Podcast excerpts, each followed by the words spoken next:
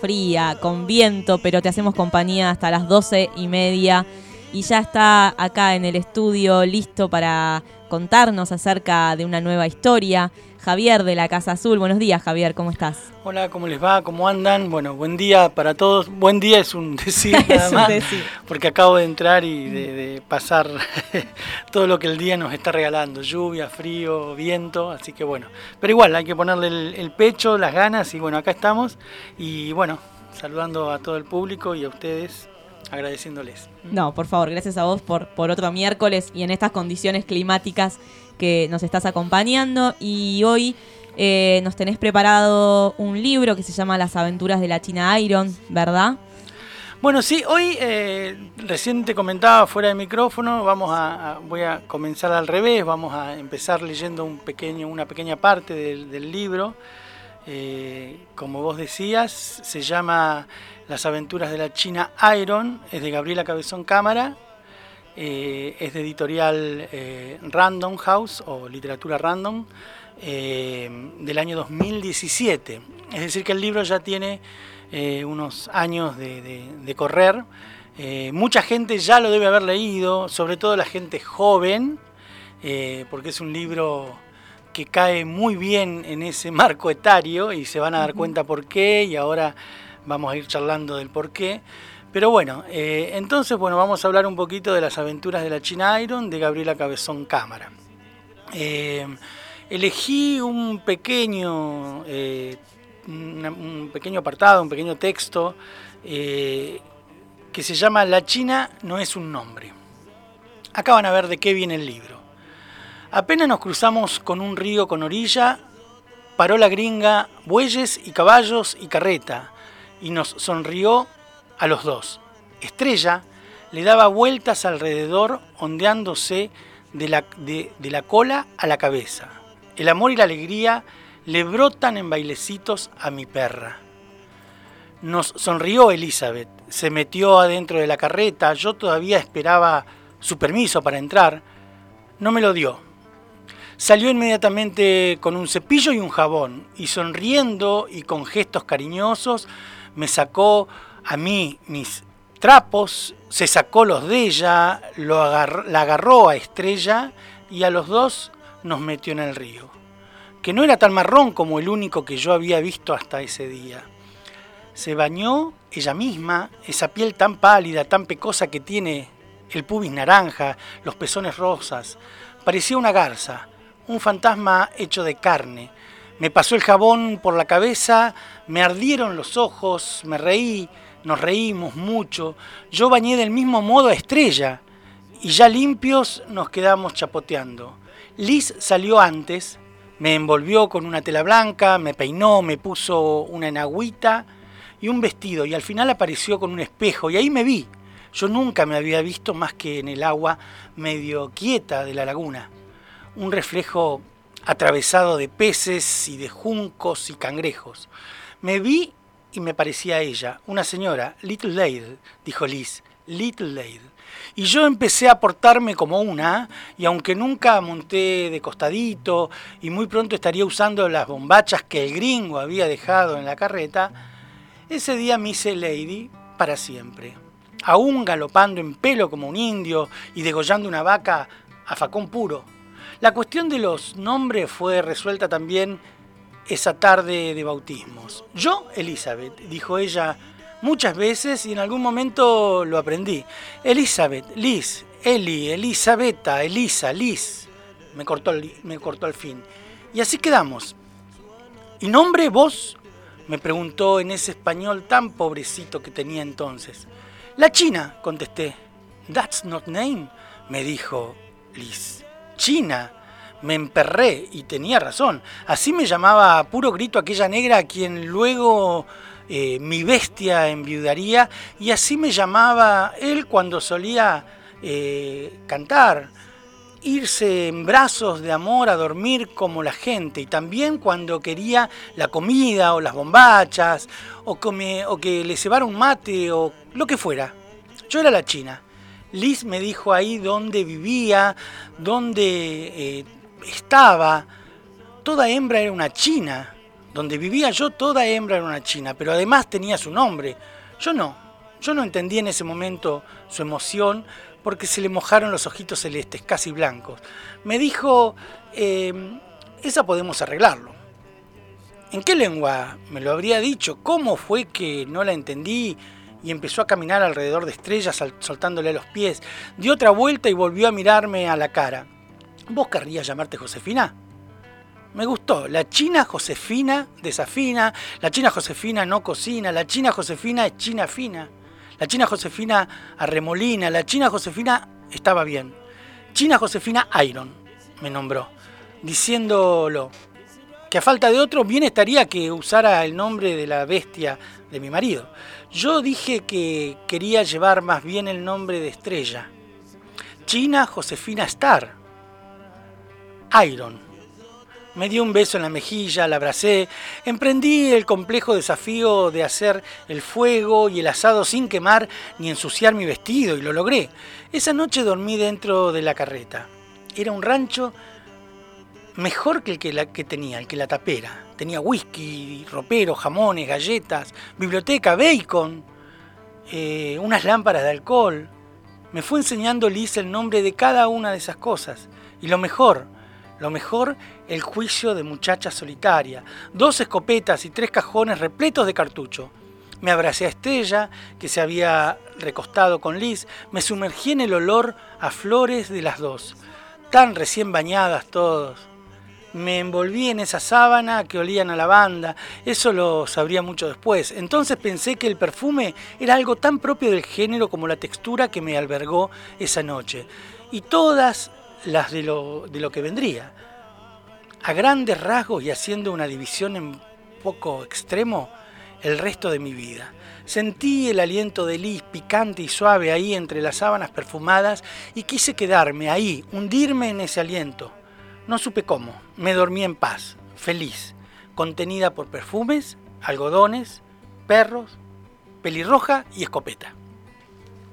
Bueno, no sé qué les pareció, pero bueno, nos va dando una introducción. Este no es el primer capítulo ni nada menos, es una introducción. Ahí habla sobre el nombre de China Iron. Para los que no han leído la novela, está haciendo un juego de palabras. Eh, eh, de hecho, en el texto es eh, el texto en sí es un, un, texto que juega desde el principio al fin con la intertextualidad. La China Iron en realidad es una novela, la segunda novela de Gabriela Cabezón Cámara. Gabriela Cabezón Cámara es una escritora argentina, periodista, eh, joven, es de la nueva, digamos, oleada de escritoras, mujeres, luchadoras, jóvenes, es una ferviente luchadora por el feminismo. Eh, tiene dos novelas, como les decía, una es Las aventuras de la China Iron, que va a jugar un poquito acá y no sé si ya se, dejaron, se dejó ver eso, que está jugando un poquito con, con el gauchesco, está jugando un poquito con la intertextualidad. Y cuando hablamos de intertextualidad, fundamentalmente con el Martín Fierro. Eso te iba a preguntar, porque acá estaba investigando algo del libro y decía, ¿no? Como una reescritura con, herramientas actuales. Totalmente. Mira, ella en la novela anterior, la primera novela se llama La Virgen Cabeza del 2009, ahí también juega un poquito con el lenguaje, va, juega mucho con el lenguaje, porque ahí eh, incluye toda una textura y un abanico de léxico cumbiero, villero, eh, guachiturro, como quieran llamarlo. Eh, bien queda mm, los tres eh, conceptos en la Virgen Cabeza. Y en, el, eh, en, esta novela aparece toda una, una, intertextualidad con el Martín Fierro, sí, bien dijo. Eh, hay tres, tres, momentos que ahora ya se los voy a comentar, pero bueno, lo primero es esto, lo que llama la atención es esta reescritura del gauchesco, una nueva manera de, abrir eh, el gauchesco en términos actuales. Em, creo que hoy en relación a ese tema en particular hay dos eh, textos fundamentales. Eh, uno es este, Las aventuras de la China Iron. Eh, de hecho, Iron hace referencia a Fierro, ¿no? de hecho, la misma Elizabeth Olis, que es una de las protagonistas, le dice, bueno, te vas, te vas a llamar China, bueno, pero Iron, Fierro. A ver, y el otro es una relectura que también en algún momento quizás podamos, podamos tomarlo acá, que se llama El Guacho Martín Fierro, que es, eh, eso es otro trabajo, eh, no recuerdo ahora ya, en su momento voy a traer el texto, por ahí lo podemos charlar, que es toda la, reescritura del Martín Fierro, ahí sí, literal, reescribir el Martín Fierro, pero en, lenguaje guachiturro. El texto se llama, el libro se llama El Guacho eh, Martín Fierro, no el Gaucho Martín Fierro. Claro. Em, así que bueno, bien, bien decías, eh, Micaela, es una, una, reescritura de, que toma el Martín Fierro como, como, como eje textual. Pero en realidad también hay un montón de guiños, digamos, todo, todo, todo el texto es, muy rico eh, en, pasajes de intertextualidad. Ah, ahí aparecen cosas del Martín Fierro, aparecen cosas del Matadero, de Echevarría, Echeverría, perdón aparecen cosas de, Oliver Twist, aparecen cosas eh, del Gran Certao, de, de Moraes, del gran, digamos, libro de, la literatura brasileña. Eh, toma cosas de ahí también. Pero bueno, ¿en qué, cómo viene la historia? En realidad está dividida en tres partes, pero básicamente es la historia de la China, es la historia de Elizabeth y bueno, y, aparece Estrella ahí, que es, que es la, la perrita de la China. Eh, otro, otro libro, antes que se me va, que se me escape, quiero, eh, que no es una novela, es algo más gráfico, que está editado en Eterna Cadencia, se llama Bella.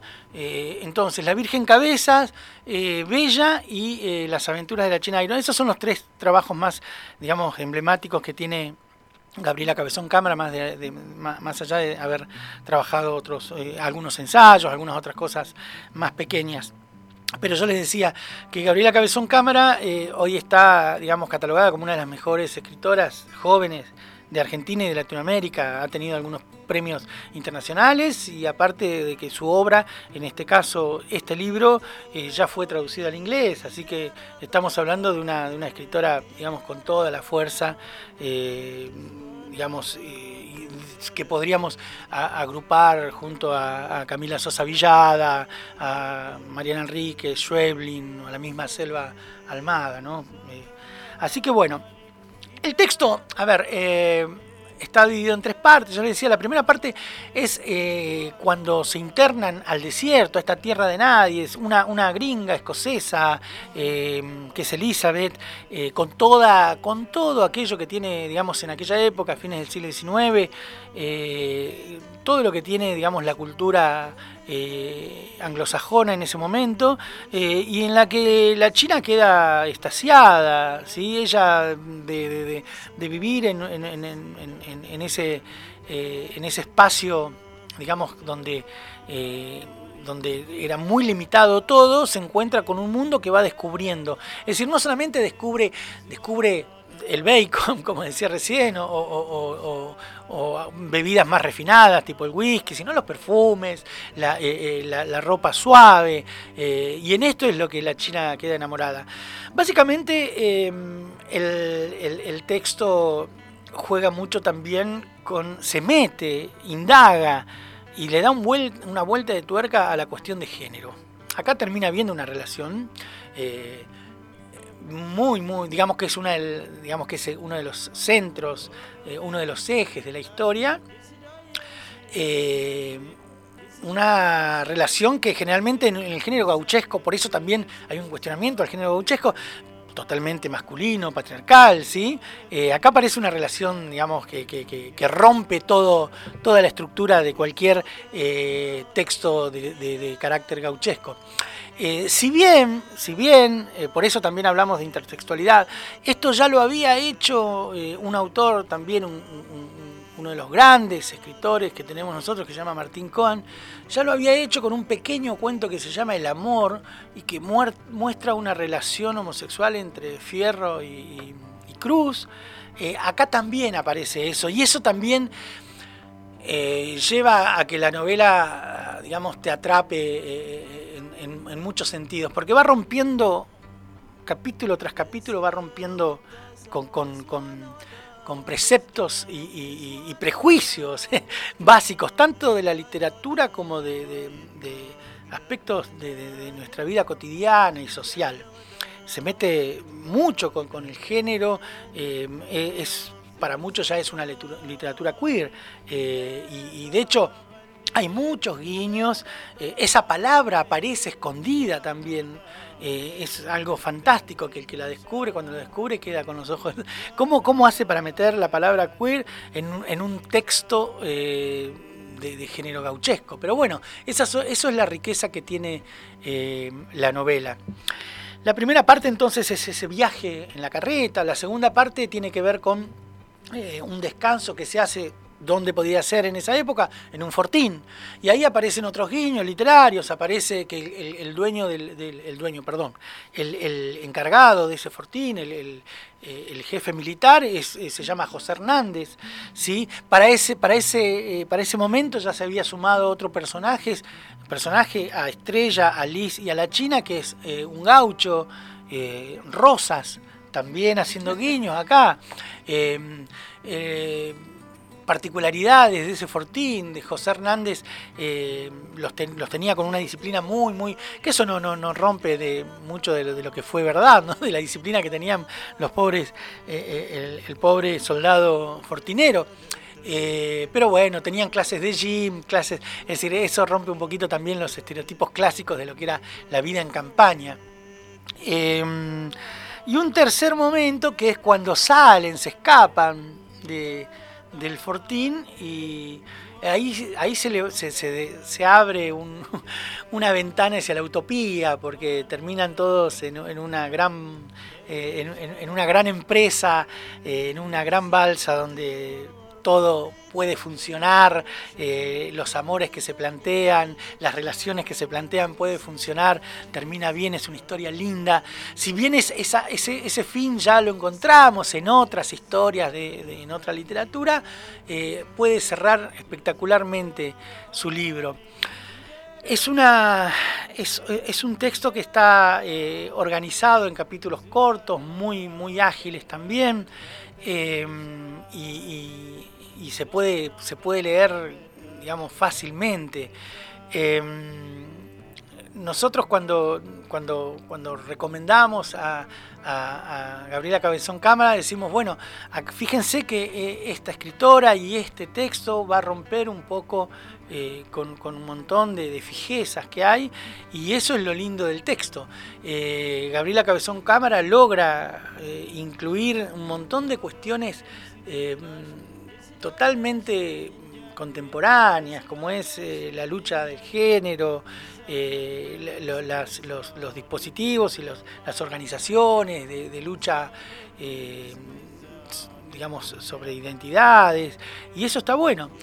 Em, eso, eso te iba a decir, ¿no? Forma, esta autora forma parte como de esta corriente de escritores, de escritoras que tratan de romper justamente, como bien vos decías, con aquella literatura tradicional que en realidad reflejaba lo, que sucedía en muchos casos, ¿no? Pero esta, esta que no ni siquiera es una reversión del Martín Fierro, porque justamente lo que hace es tomar algunas, algunas eh, particularidades de esa obra y destrozarla en el buen sentido, es decir, agregarle cuestiones actuales eh, que también tienen que ver con la juventud, que es al público al que eh, al inicio nos decías que por ahí estaba más direccionado, aunque es una lectura de todas las edades, supongo. Sí, sí. Eh, pero también tomar eso, ¿no? Que, que, que son temáticas que, que, rondan entre jóvenes.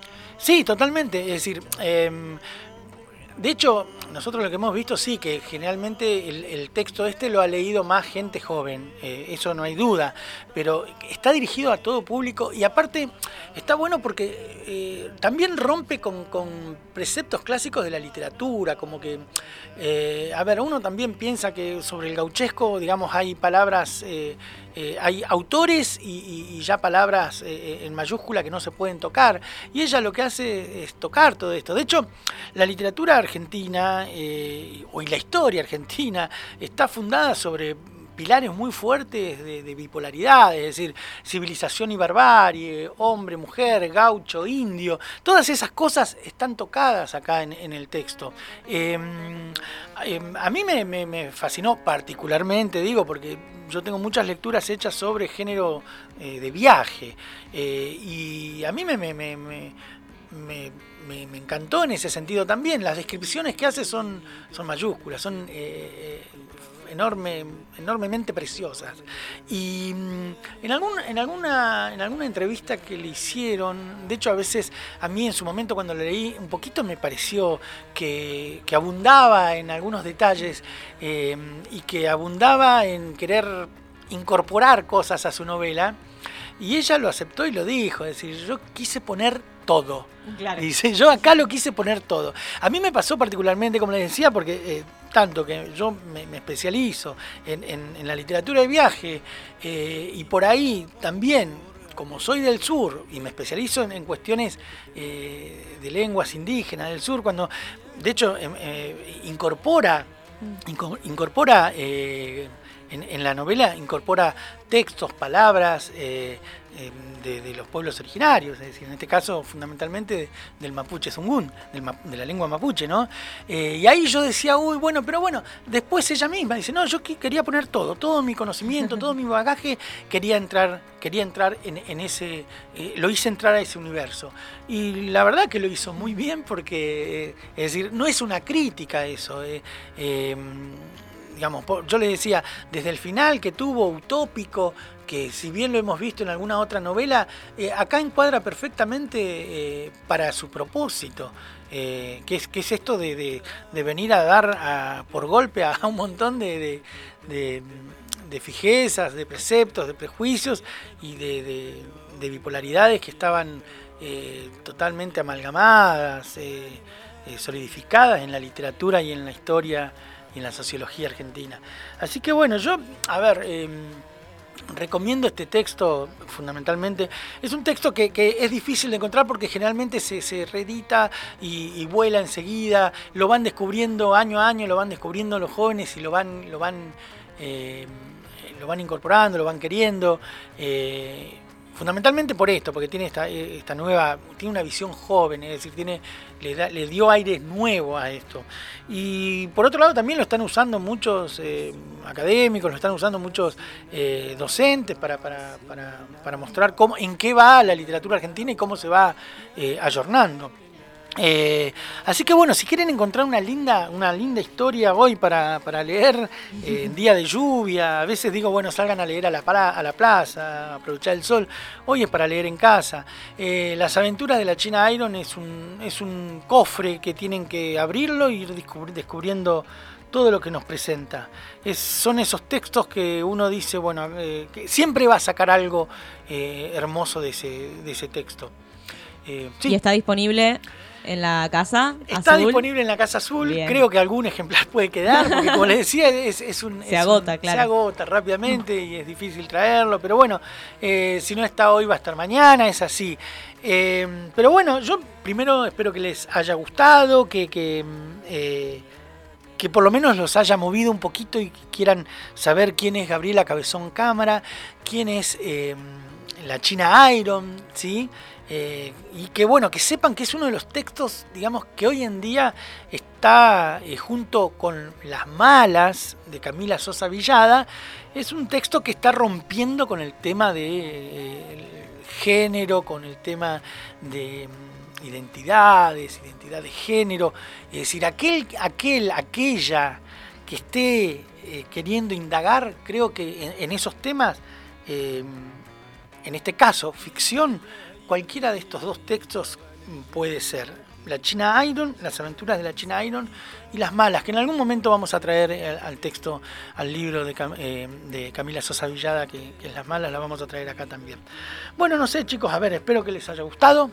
Sí, convoca por lo menos a querer leerlo para saber, eh, porque bueno, nos hiciste una introducción, nos contaste que está dividido en, tres partes, pero convoca a, la lectura del mismo y es muy interesante saber eh, acerca de esta corriente, como te decía antes, de autores, de autoras que estén eh, trabajando, que estén indagando sobre temáticas que eh, hoy están en, boca de, todos, de todas, y que lo puedan trasladar, digamos, a, una a una ficción en este caso y que esté apuntado para jóvenes y que los jóvenes lo estén leyendo porque no de nada serviría que se que quede ahí con, que junte polvo en, en las librerías es decir eh, evidentemente está, está cumpliendo su función, si se quiere, está cumpliendo su objetivo. Y bueno, eso es, es bueno saberlo también.